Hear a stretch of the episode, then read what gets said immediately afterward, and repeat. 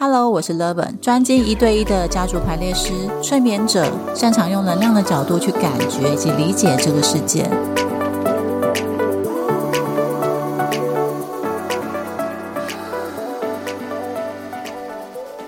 我是 Levin，欢迎回到我的频道。今天呢，我们来闲聊，就是中秋节快乐嘛，大家。那嗯，我本来在要录这一个节目之前，就是问一下造物主说：“哎，那这一次想要聊点什么？”他一直要我讲关于就是容貌焦虑这件事。我会想啊，这主题离我有点久远呢。而且我更有我想说的，就是关于前面两集，我不是在讲那个关于催眠还有家族排列的故事嘛，就是小慧的故事嘛，主要是要讲业力。不知道你们听了之后有什么样的想法呢？那我就先任性的讲我想讲的，然后 招主要我讲的，我再放在后面好吗？就是我不知道这一集是谁有容貌焦虑，但是 OK，我们有缘。你如果听到的话，欢迎你好好的理解一下我是怎么看容貌焦虑这件事情的。我从小就被讲是个丑女嘛，那长大的路上才慢慢发现，诶，事实好像。不是小时候所接收的那么一回事。可能小时候被说丑，是因为当时的亲戚长辈们，他们的根据他们老派的那样子的一个审美观，会觉得我不是一般台湾人会喜欢的大眼睛、小嘴巴、圆圆的脸那种可爱可爱的。我就是比较是欧美人士会喜欢的那种超级古典的中国风的脸，就是眼睛超级小。所以一开始原生家庭的，哎，所以所以我还是很乖的，直接讲容貌焦虑。OK，好，Fine，那就直接容貌焦虑吧。从这边开始切。一开始原生家庭，爸妈其实都不会觉得我丑，就是他们不太会去点评，就是小孩子的容貌。但是呢，就是几次，嗯，被带回爸爸老家的时候，可能街坊邻居啊，因为那时候我们。长辈的那个时候都是还是住四合院、三合院的一个年代嘛，那旁边的所谓的邻居其实也都是我们的远房亲戚，那都是长辈啊，什么婶婆啊、借公啊啊那种的，嗯，回去串门子嘛，因为真的是不知道干嘛，太无聊，那时候也没有手机，然后电视的节目也不是很好看，所以多半就是。嗯，在乡野间奔跑啊，或者是可能妈妈就会拉着我去左邻右舍去串门子打打招呼啊。那大概是因为呃爷爷奶奶是美女跟帅哥嘛，然后我爸爸那一辈的也都长得还不错，但是呢，嗯，我妈妈这边的他们就是我只能说长得很特别，很有特色，所以。从小，我哥哥好像都会是妈妈那边，还有爸爸那边都会说长得很好看的人。虽然成长过程当中不知道是哪里歪了，他现在没有，就是他没有一般社会大众所说的那一种帅，但是因为他高，所以还算是六七十分吧。如果以一百分来去看的话，勉强勉强。对，你要说五十分也是可以的，但是因为我们同样血缘，我没有想要低估对方，因为这样也低估我自己。起码我曾经有问过之前的之前的伴侣们，他们都说大概是六十分，勉强啦。在这样的前提之下，亲戚们给我的印象就是会说啊，这些拿谁要买，完全不顾我妈妈的脸色，就会很直接说，哎，怎么其他小孩都很好看啊？这个怎么就说我长得又瘦又小，然后长得也不是嗯台湾人会喜欢的样子。所以在很小的时候，我就会接收关于我的外表，就是哎，好像不是太好看。然后因此呢，再加上就是嗯，也比较内向嘛。然后手足之间又有那种竞争关系，所以嗯，小时候跟亲戚之间的小孩也不是太亲密。总觉得要生存在一个大家族中，能够被看见，尤其我们老家那边又比较重男轻女嘛，就是爸爸都一直这样说，妈妈也是这样交代的。每次回去我都觉得很有压力，就是会觉得自己身为一个女性，好像就是一个次等的，然后又被说丑嘛，所以最好是把自己藏起来。而且多半男性长辈都会叫你闭嘴，他们希望就是女生能够是一个温温柔娴熟的角色。然后女性手足之间又会有竞争关系，就是你也不知道，呃，你到底是为什么会被排斥或者讨厌，大概是这样。但长大之后比较理解，就是可能哥哥会一直有意无意的 push 其他的亲戚要欺负我，就是一个嗯蛮别扭的关于手足之间的竞争。其实，在很小的时候就会觉得说人性其实不是那么的良善，因此呢，我觉得那也促使了我们就是对于心理学这一个领域能够有很多的好奇，其实就会去想说人的心好微妙哦。然后在各个不同的情况之下所产生的情绪也是复杂的，你要一层一层的把它剥开，其实并不是那么容易。嗯，然后回到原生家庭这部分，所以它会是一个第一层的制约，就是呃协助我对自己的看见有一个误解，就是觉得自己是丑的。在小学的时候，小一的时候，班上男生不晓为什么很喜欢对于女生的外表品头论足。可是很妙的是，他们把我放在前三名，然后我那时候就想说，嗯，当时就有第一个对于自己外表的一个内在冲突，就是所以到底我是漂亮的还是丑的？我觉得很迷惘诶，因为你看小时候以原生家庭不止一个长辈哦，很多长辈都说我是我们爸爸那边的亲戚说的孩子里面最丑那个，就仿佛好像妈妈的基因玷污了他们一样。难怪我妈也常常都觉得在里面很有压力。然后呢，有这样一个认知之后，可能很小的时候就觉得自己是不被喜欢的嘛，自己是不讨喜的。然后长大一点，进入了一个比较小型的社会，就是学校团体，然后就发现，哎，我竟然会被归类为漂亮的。我那时候还是对于美丑没有太大的认知，我其实搞不太清楚，因为我怎么看我都觉得大家都很美。就是在很小的心灵当中没有丑这件事情，嗯，不知道什么叫做丑，然后觉得同学都很有他们的才华，有的能够侃侃而谈，而我是相对比较害羞的啊。有的人是成绩很好，然后我是相对比较混的，因为我搞不清楚为什么要嗯认真读书，不是上课听，然后下课就应该要出去玩嘛，但是也没有太多可以玩乐的选择，所以每天生活其实都在想说，我们到底去学校要干嘛？那那是很爱问为什么，那大人也会觉得你很烦吗？嗯，大概是这样一个懵懵懂懂的成长或者是进化的过程。直到了国中毕业，我考上的是五专，然后就是读五年的书，然后那时候是商业科，也是国际贸易系。在第一学年的时候，我们住校，校区刚好附近有一个军营。那他们军官们，他们士兵都是早上跟下午，他们都有各自操练的时间嘛。可是呢，因为我们共享的那一座山的那一个那座好汉坡，就是那个斜坡，那个很陡的楼梯，每次到山下爬上去的时候，我都觉得体育课如果是办在这个楼梯上，真的会要半条命。就是那应该是我们学生时代的集体的阴影。当然那时候也可能是。体力很差吧？Anyway，反正呢，有一次呢，就是我们整个学校放学时间，那我跟几个我们班的女孩子从山上，就是慢慢走到山下的那个斜坡路上的时候，刚好遇到了一票的阿兵哥，他们那个时候应该也是回营还是怎样，我也不知道。反正我们就在路上相遇了，其中呢，就有一个男生，就突然之间就走到我们几个女生的面前，然后对着我说。哎，妹妹，他们说你长得很漂亮，然后就走了。我还不确定到底是不是对我说的时候，我旁边的两个女生就对着我，哇哦，就是惊呼了起来嘛。然后我才觉得说，哎，原来是对我。那有点算是有一点稍稍的拯救了我前面已经被扭曲的自我认知。在那天之前，也还是会有一个我是一个相对丑陋的女孩子，就那样子的一个认知。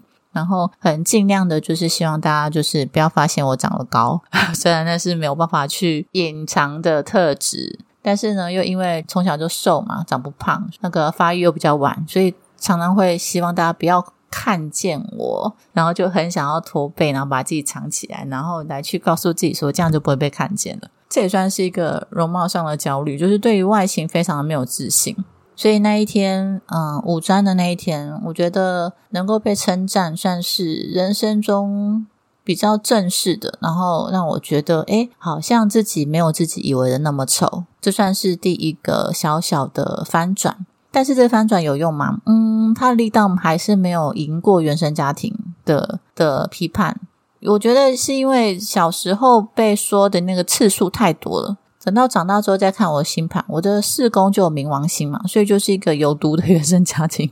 所以 到后面我会进入到家族排列领域，然后学了很多心灵工具，仍旧觉得家族排列对我是最有帮助的一个，并不是其他工具不好，而是。他真的就是把我从原生家庭的那些嗯沉重的频率，还有就是陈旧的信念中整个拉出来。他让我去知道说，呃，在原生家庭的这个系统领域当中，就是哪些人他们的故事会影响我，而哪些人声音可以直接把它屏蔽掉。因为当你很清楚，就是你们的血脉之间的那个影响的动力是强还是弱，你很在你的心中有一个很清楚的一个位阶。知道自己在一个什么样的位置的时候，你很自然就能够对于某一些亲戚额外的干涉，或者是呃不请自来的批判，能够很自然的把它屏蔽，因为你知道那些其实跟你无关。他可能有他自己的想法，他自己的认知，他很想要参与你的人生，但是呢，你可以非常有底气的把他们说谢谢，然后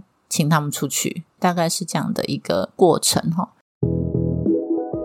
然后呢，到了大学，我觉得大学的那个嗯，学海奖学金真的挽救了我很多。就是一方面，它是就是我懵懵懂懂的在发挥，就是吸引力法则，然后召唤而来的一个出国的机会嘛，人生第一次出国。然后第二部分是我在国外的时候发现，哎，我的容貌似乎是外国人的菜。所以国外的生活有让我又有一个新鲜的认知，就是发现，哎，其实我不丑，我只是可能放错了市场。到后来再成长了一点，就是出了社会，然后开始会去国外旅行的时候，还真的一再的强化了这个认知。到后来我再老了一点，嗯，开始对于容貌焦虑比较没有那么的多。为什么会下降呢？因为我开始转向为心灵的成长。我觉得花很多时间去探索自己的内在有多丰富，然后自己在什么样的情况之下会有哪一些喜好，它是一个非常美好的投资。所以花了很多时间在冥想啊、自我对话啊，然后以及放掉某一些不再适合的过去的经历、故事诠释的方式，以及可能从中产生的信念嘛。那花了那么多时间之后，我开始越来越喜欢自己，不只是我内在的部分，不只是我的个性，我也开始因为嗯，重新跟原生家庭的父亲跟母亲的关系，重新建立一个比较正向成熟的关系，开始我也因此能够去接纳，我就是长这个样子，因为他就是爸爸妈妈所给我的礼物嘛。我发现，就跟父母的关系和解，没有像小时候那么有距离的时候，好像那些外在声音就变得不太重要了。我重新的接纳自己，因为跟父母之间有爱的交流，然后我就能够接纳自己的长相，amazing，就好像是你以前所抗拒的，现在你接受。它算是一个蛮大程度的跨越，就是你在心里重新的去接纳你就是这个样子，然后接纳父母呢，也就是他们那个样子，他们可能永远都不会变，但我可以接受。然后你们的关系变好了，然后你看自己也就顺眼了。这算是原生家庭的部分，他们对我的影响，到最后整合，然后可以。自我愉悦，觉得诶，其实长得还不错。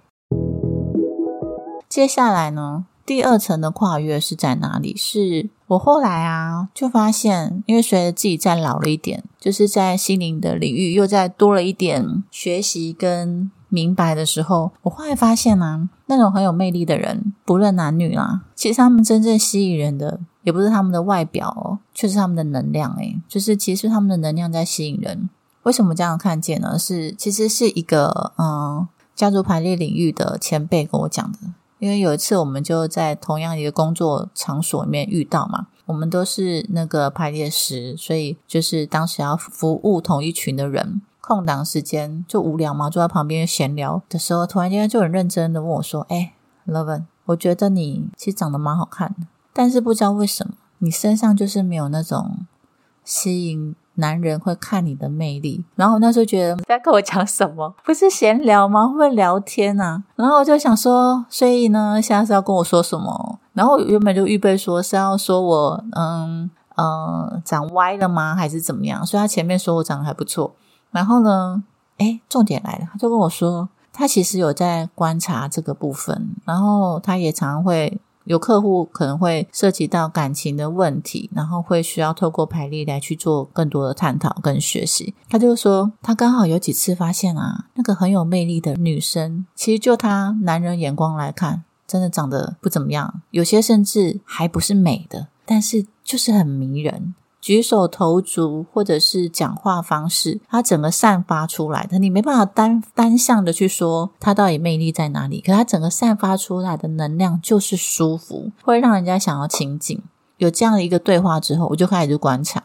然后就发现，哎，真的，可能你以女人看女人角度，真的觉得，哎。五官好像也不是太正，就是不是林志玲以上的那种等级，就是不是那种可以当艺人那种，并不是很漂亮。可是她就是很有魅力、吸引力，可能是女人味，可能是很有个性、很亮眼。你就是说不出来到底是哪里好，可是你可能就是会觉得很想跟她靠近，那可能就不知道到底要怎么说她哪里好，只好说她美。所以，如果你现在单身啊，或者是你有容貌焦虑，你其实要想的不是容貌这件事，而是去想说你的能量到底散发了什么？你有没有觉得自己是一个很有魅力的人？又或者是你有没有接受你现在的美？就是你有没有接，你有没有接受你现在的状态？然后，并且试着去欣赏你的美好。或者是你有没有非常的在跟自己相处的过程中感觉到自在，觉得自己诶也还不错。其实当你有这样的想法的时候，你就能够去投射出一种坦然自在，而这一种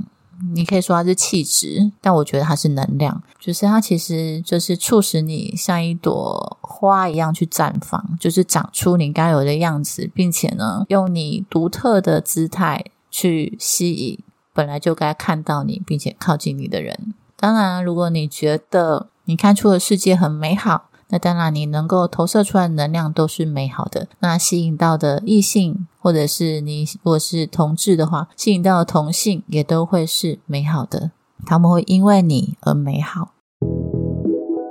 好啦，那容貌焦虑，我这样有算表达了吗？Anyway，如果我待会没有再讲这话题，应该就是造物主觉得 OK 了。那我现在呢，要来讲我想要讲的，就是啊，关于前面两集，我们上次不是在讲透过故事的方式去讲关于业力嘛？就是呢，你的能量场中，它其实也会有原生家庭的能量场嘛，集体的能量。然后会记录过去的故事啊，那可能会某一些会吸引你，然后跟你是相应的，推动你往那样子的版本走去啊，这是一个层次嘛。另外一层次就是你自己的前世，也就是其他时空的你，可能有一个类似的故事，那你刚好现在有这样的心情，然后他也有那样的心情，所以你们两个的心情就共鸣了，然后串联在一起，然后因此会互相影响。你这边所学会的也能够去支持他，然后。鼓励他往一个不同的方向走，而他那边所累积的认知或者情绪也会飘到你这里，因为你们两个就已经连线了嘛。然后可能就会加重你的原来的那个不安啊，或者是恐惧，或者是一些复杂的情绪。为什么之前会讲到那个前一集讲到在催眠的过程当中看到了前世，然后之后的生活就会有一个马上的不同？那是因为你看到前世之后，你已经在潜意识里重新的整理，你知道那是属于前世的东西，所以你会把它放回去，然后设立一个关卡，然后你现在呢就是回归到你自己，所以你们的空间就会不再互相影响。因为已经有意识的阻隔了嘛，所以它就会是各自的版本，各自安好。那如果不是透过催眠呢，其他的方式也是可以。只是在我只是透过这样的前面的那些故事，那跟探索，让听众能够知道，嗯，你的能量场是怎么样运作的，然后什么叫做业力。今天我想要闲聊的真正的主轴，我终于可以说我想说的，就是啊，我想要根据前面两集，然后。来做一个后面的延伸，是因为我刚好昨天就是发生了一个呃很立即的事件，可能因为今天我昨天也也还在想说，哎，今天要来录音，那我来讲什么？然后刚好生活就发生这样一个状况，所以我就觉得，哎，它是一个刚好能够延续前面两集的一个这一集的版本哈。今天中秋节嘛，那。我的伴侣呢，他想要回老家去烤肉。那我本身是一个不爱烤肉的人，可能之前有曾经参与过，然后我很喜欢他的家人，但是因为这活动我不喜欢，所以我就在这次我坦白跟他讲说，嗯，我没有想要回去，所以就让他自己回去嘛，我自己一个人享受我单独的生活。我现在就是一日单身这样的一个一个开心的环节，我的预备也是这样。单身的小确幸如此美好，然后夜自由。结果呢，就收到了，哎，他下班想要再约会的一个电话。然后我们就想说，OK，好，那就当做就是开开心心的再送他一程。所以我们就小小的吃个晚餐约会了嘛。那那晚晚餐其实有点赶，因为它有一些时间的限制。那总的来说，心情还是保持在一个愉悦。我也没有觉得说有发生什么不舒服的事情。到了他们手足集合，我们就分开嘛。然后等到他们手足集合之后，那他就赖我啊，然后就想说，嗯，让我知道现在到哪里。然后他们可能要小小的休息一下，然后补吃个晚餐，因为他晚饭时间有点赶，然后刚好其他的家人没有吃，所以他就可以顺便再。再吃额外的吃一点，然后其实这就是一个很家常的对话。但是呢，突然之间他就私赖我，就是跟我讲说，嗯，他希望我就是讲话能够注意一下其他人的心情。然后我就想说，哎，发生什么事？没有其他人，因为对我来说，就是镜头对的是他跟我。所以对我来说，我就是在对他讲话嘛。所以我就回忆了一下，我刚刚说什么。我只不过就是讲说，那个吃完寿司之后，因为他跟我晚餐吃寿司，额外的他又要在手足家吃泡面，然后那个泡面就是是我很爱吃，但是我现在不能吃的那种很好吃的韩式泡面，是很辛辣重口味的那种。那我就开玩笑跟他说：“哦，你这样吃那么多，小心会肥滋滋哦。”就这样而已。只是这样而已，所以就会觉得，嗯，我们当时也都笑笑。为什么挂他电话说叫我讲话小心一点？然后我就问他说发生什么事，他就说因为那个他是用扩音，然后还有其他的家人在，那他怕其他的家人会觉得我在说他胖。然后我就讲啊，但是我现在跟你说话哈，你就是我没有去意识到他是开扩音，以及我也没有看到额外的其他人了，所以。我从头到尾只看到他以及另外一个手足，我就没有看到其他人，所以我自然没有去设想到说旁边有没有人，以及旁边人是谁，甚至旁边人有没有在听话，说不定旁边人在做自己的事情，也甚至没有想那么多，所以因此我就觉得这没什么。但是呢，对方就有一点我当时的感受啦，就有一点在劝导，就是好像。嗯，觉得我应该要正视他的建议。虽然说对方没有说什么，然后对方也可能根本就没有听到，也可能真的是我的伴侣自己多想。但他觉得呢，身为一个体贴的我，身为一个贴心的我。就是在说话之前，就是要多方思考，然后想一想，就是对方那里有多少人，有没有哪些人对于某一些词是比较避讳的呢？那既然我本来就很会说话，然后也是一个体贴的人，那为什么不再多想一点呢？之类的，然后我就火了。嗯，我当时觉得类似的情况不止一次的发生，所以整个堆叠起来，开始会有一种不舒服、不公平，然后一直被要求，而且是被单方面要求，而不是双方要求的那种感觉。然后我就回答说：“哦，那我现在想要放掉，要特别顾忌某人的要求，因为我根本就不觉得他是胖的啊，我觉得他就很好。那当然看起来就是不是很开心的嘛。”那伴侣就说：“哦，你开心就好，就当我多嘴。”但他又补了一句：“他说，就是他想要去，嗯，陈述，就是他觉得一个贴心的人就应该要这么做。”他就讲说：“这情况就像，如果有几个单亲的人在场，谈到相关话题的时候，如果有人说：‘哎，我只是针对某个个体，其他人自己走心跟我没关系’，那听的人还是会觉得不舒服。但我明明就是不是在跟他说话。”而且是你赖我的耶，我觉得真的是被责怪的莫名其妙。然后，然后我伴侣又说：“哦，其实那也只是他自己的假设，因为从头到尾都没有第三个人说任何的话，就是他所说的那些需要特别顾忌的某某某都没有说任何的话，我就想说，搞不好对方根本就神神游四方，没在听我们对话，因为我们是情侣，我们的话题有可能对方一点感兴趣都没有。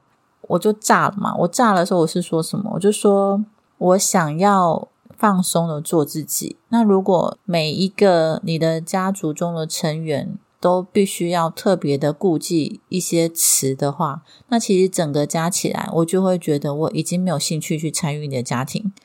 但我当时就觉得委屈，觉得说，哎，怎么好像只要是涉及他的家人，又或者是他的朋友。那因为他没有办法去要求对方更改嘛，所以他就要求我改。诶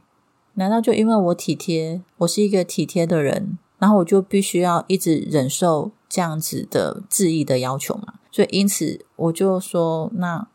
我觉得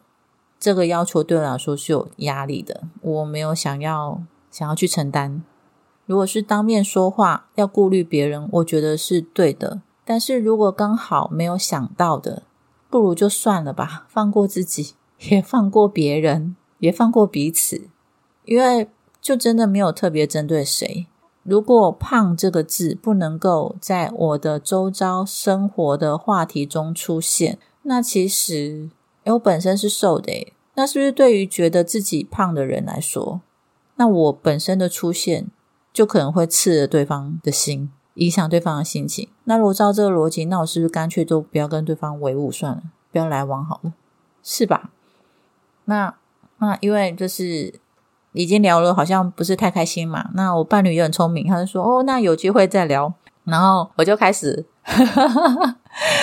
根据伴侣来说，他觉得那就是我开始戏精上升。但我觉得我那时候开始有一点情绪了，那个情绪。在当下觉得是累积的，可是当后来我发现好像有点延伸到过多的时候，就警觉，然后因此有做了一些处理。可是我的赖啊上面就写说：“哼，你变了，你现在都会要求我顾忌你家里的人。当初我们交往的时候，明明就是说我的家人我处理，你的家人你处理，那不是说好的吗？现在呢，没有，你都变了，我什么话都要在说之前就要先想好。”要想说会不会惹到其他家的人不开心，然后就写好烦，我一点都不开心。要想东想西的，我一点都不开心。嗯，八点档会上演的那种情节，我不爱看，大概是这样。然后，那我伴侣就特别就再次的重申，重申就是他没有太他没有恶意嘛。那有机会再聊，我直接跟他说不聊，我讲完了。但我非常的生气嘛，所以我就一直。给他突突突突突突突的突，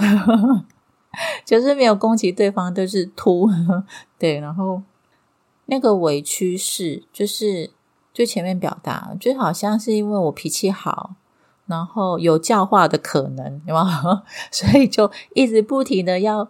指导我，告诉我我应该要怎么配合。我在说话之前要顾虑的谁，然后现场谁在，有可能会在，即使镜头中没看到，我要先设想好。但我就觉得好累，我没有想要一直这样配合。我当然如果有想到，我就尽量；但如果没想到，就算了吧。在这过程当中啊，我就发现我的情绪一直不停的往上升，它没有退后，它没有消失，它也没有减少。它是一直堆叠的，我就想说，我有累积这么多情绪吗？然后瞬间又想说，不对，这有可能不是我的，或许是因为我这边发动了某一些情绪，可是其他时空的我可能有类似的情节，而他的情绪是满的，然后整个就被我勾过来了。因此呢，我就问了一个问题。我觉得蛮有用的，你们也可以参考看看，或者是你如果有你更好用的心灵的工具，你也可以用你喜欢的那个版本。但我当时是这么用的，就问我自己说：这情绪是我的吗？然后我的心觉得不是。当我这么说了，说：哎，我的情绪就下来一点，哎，表示它是一个正确的方向。然后我再问：那这情绪是谁的？可能第一秒他没有什么反应，那能不能让他这个情绪不是属于我的情绪？回到他的归属之处，哎，可以，然后就让他回去。好，那我就开始问，那这个情绪是谁的？我就问说，前世的吗？然后我的心觉得，嗯，是。当然，我还有做一个另外一个第二个测试，就是我会先设定好，把我的身体当灵摆，先跟我的身体说：“OK，下面呢所有的答案我都会问是非题。那如果我的潜意识觉得是，那就让我的身体往前；如果我潜意识觉得不是，就让我身体往后。我也会用这样的方式。所以第一个问：哎，这个情绪是谁的？让这个情绪。”回到源头，所有所有不属于我的情绪，请回到它的归属之处。然后这样说之后，哎，情绪有下降下来，OK，我就知道，OK，好，所以这真的不是我的大幅的削弱嘛。然后第二个就会问说，那但有一些方向，我当然会去猜，因为我想要去深入的探索，并且去把它理清。当然，你也可以问，他属于原生家庭吗？我之前问了，然后他说不是，我的身体告诉我不是，他向后退了。然后问说那是我灵魂的吗？他说不是，向后退了。然后说哎，是属于前世呢？他说是，是往前。那我就从这边，这是第二步了嘛？测试，然后就从这边可以继续的探索。接下来第三个部分，我就会去问，那他有什么样的故事是能够揭露的？因为让故事跑完之后，你就可以有一个。距离，你跟跟这个故事就可以保持个距离，你的前世也可以跟这个故事保持距离，你等于是跟你的前世保持距离，因为它就是一个故事，你不是当事人，这情绪已经送回去，然后也再也不需要在你身上存在了，这是第三步。那你就是看完了这个故事，如果你有常常在做冥想的人，或者是你对于视觉或者是。呃，画面的东西也能够接收的话，那其实可能就会跑得很快。那当然，你也可以就是去感觉它大概是有一个什么样的脉络，然后你可以就是用说的或是写的，但我是用说的，因为我懒得用写的，因为想说就是站着，不想改来改去。然后让它跑完之后，然后第四个就去说，那这也可以用一个，这也算是一个叙事的说法，就是你把前面的故事陈述一遍之后，第四个阶段你去可以去改写它。就是送他一个新的结局，就他那些委屈，我们可以请造物主一起把他送走，就把他的委屈跟你的委屈都送走，送入白光之中嘛。关于故事的部分，你要去改写它，你必须要先从中去归纳出为什么会有这样的一个故事，你的灵魂设定这样的故事是想要学会了什么。或者是造物主希望你能够透过这样的一个故事，能够去学会什么。然后我，比如像我昨天所抓到，就是要学会什么，学会尊重自己嘛，以及学会适时的表达。所以有情绪是可以的，但是呢，就是嗯，不要因为你自己本身的特质而去被滥用。所以必须要设明确的界限，然后。所以我昨天的表达都还在可以的范围，只是因为我透过赖赖是没有情绪的，但是我自己本身对自己的状态是有觉察的。我感觉那个情绪越来越多，随着表达越来越多，超乎了我对于自己的认知，那它就是需要去处理的，因为那个并不是事件本身所引发出来，它不应该会这么多。我平常都不太介意，我为什么在那时候突然间介意？那一定是有原因的嘛，所以你就要去找，然后需要先确认，那到底是不是你能够从你这边找到的？那如果是前世的，那当然就是从前世的故事那边去找，然后就可以去看到，哎，前世她刚好也是一个女性，然后刚好生活的那个年代是在一个比较压抑的状态，她是一个孕妇，在这个年纪，嗯，那有点难呢。可是她不是她的第一胎，也就是说，她在那年代，她已经生了三个孩子，这是第三胎，她要一直生，生到男生出来，因为前面都是女生。然后在那样的一个年代呢，老公也不挺，然后她必须要一直压抑她自己的想法，压抑她自己的意识表达，因为她的声音很容易被忽略，所以。等到某一天它爆炸的时候，刚好就是然后那个情绪就飘过来，然后我们就一起炸。